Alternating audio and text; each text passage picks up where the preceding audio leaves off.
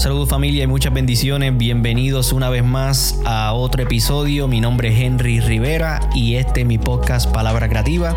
Gracias por acompañarnos. Esperamos que sea de mucha bendición y estés muy pendiente porque este episodio comienza ahora.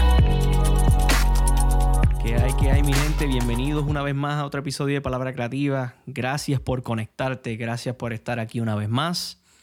Hoy tenemos un episodio bien chévere, una reflexión que aunque va a ser breve, yo estoy seguro que te va a dejar pensando y va a ser de gran bendición para tu vida. Así que pendientes porque, ¿verdad? Este, ya mismito vamos a estar hablando de eso. Pero antes quiero agradecerles a los que han estado conectados mientras hemos estado compartiendo los últimos episodios de Predicas Live, eh, de los lugares en los que yo he estado, ¿verdad? Compartiendo la palabra.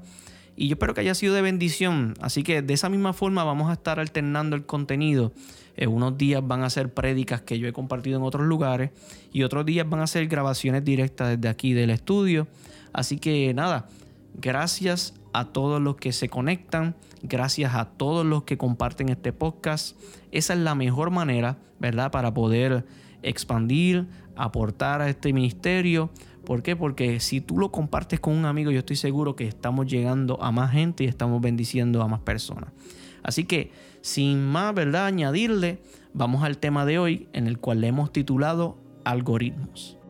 Eh, ¿Por qué algoritmo? Yo estoy seguro que usted ha escuchado esta palabra alguna vez en su vida. Es más, en un sinnúmero de ocasiones usted ha escuchado esta palabra porque tiene que ver con la jerga actual de las redes sociales es, eso está atado. Es la esencia, es la base, el fundamento de cómo funcionan todas estas plataformas a las cuales nosotros utilizamos para, ¿verdad? Este, consumir contenido. Eh, TikTok hoy día tiene un algoritmo que, eh, por lo menos en la agencia donde nosotros eh, trabajamos, decimos que está el garete porque es demasiado elaborado, demasiado rápido, rápido y mientras usted está buscando este algoritmo va pensando y va adquiriendo y copilando información para mostrarle a usted luego cosas relacionadas a lo que usted busca. Entonces, la definición en sí de algoritmo es un conjunto ordenado de operaciones sistemáticas que permite hacer un cálculo para hallar una solución a un tipo de problema. Esto está calculando milisegundos, rápido, rápido, rápido. Mientras usted está consumiendo contenido, esto va calculando y va recopilando toda la data según tus gustos, eh, va recopilando toda la data según lo que usted busca, para que usted no pase el esfuerzo luego y las cosas lleguen por sí solas. Interesantemente, usted se preguntará qué tiene que ver esto con la vida cristiana. Bueno, si nosotros vamos a la palabra y estudiamos a Jesús, del cual él hablaba constantemente en parábolas, este tipo era un genio este Dios al que nosotros le servimos estaba adelantado. Y mientras va, ¿verdad? Pasando el tiempo, vamos adquiriendo eh, una, un conocimiento más elaborado acerca de lo que él quería decir y quería hacer. Eh, los estudios, ¿verdad? Van más dirigidos a los textos originales y, y tenemos una perspectiva un poquito más amplia. Entonces, mientras yo rumiaba en la palabra y, me tomaba mi tiempo para meditar. Y tú sabes, constantemente yo estoy trabajando en las redes sociales porque a eso me dedico. Me di cuenta que Jesús ya llevaba hablando de algoritmos hace mucho tiempo.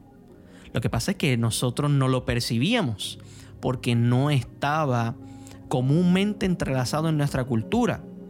Pero sí, Él estaba interesado en que nosotros aprendiéramos que existe una fórmula para poder ser bendecidos y para que las cosas comiencen a funcionar de la manera correcta como Él quiere que funcione. Me explico, esto se encuentra en un versículo que es sumamente conocido y yo estoy seguro que usted se lo sabe de memoria, Mateo capítulo 6 versículo 33. Esta nueva traducción viviente dice, busquen el reino de Dios por encima de todas las demás y lleven una vida justa y Él les dará todo lo que necesiten. Otras versiones más conocidas dicen que buscar el reino de Dios y su justicia y las demás cosas os serán añadidas. Dime tú si esto no funciona igual que el algoritmo que nosotros utilizamos para consumir contenido secular. cuando usted busca el reino de Dios y su justicia, en el mundo espiritual están sucediendo unas cosas que constantemente a milisegundos van recopilando data de que usted necesita más contenido del reino. Si usted busca a Dios, lo normal es que usted comience a percibir luego cosas de Dios. Si usted busca el reino de Dios y su justicia primero, lo normal es que este algoritmo espiritual te añada por sí solo todo lo relacionado a lo que Dios quiere para tu vida. Es como cuando tú tienes unas preferencias en las redes sociales y tu newsfeed, tu template original cuando abres la plataforma te muestra tus preferencias, te muestra lo que está relacionado, te muestra el mismo tema, la misma dinámica, la misma conversación que ya tú tenías en mente. Jesús dice, si usted me busca a mí,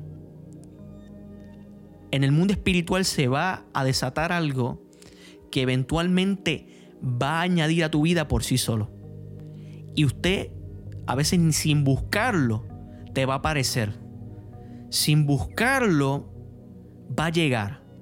No es que nos vamos a recostar y vamos a dejar de buscar a Dios cuando creamos que tenemos el algoritmo mangado, agarrado por los, por los cuernos, no. ¿Sabe? Es que entendamos que si nosotros creemos, utilizamos el elemento de la fe para poner a prueba esto que Jesús está diciendo, todo, todo el contenido similar a lo que usted busca va a llegar a tu vida y vas a ser edificado. ¿Qué estás consumiendo? ¿Qué estás buscando?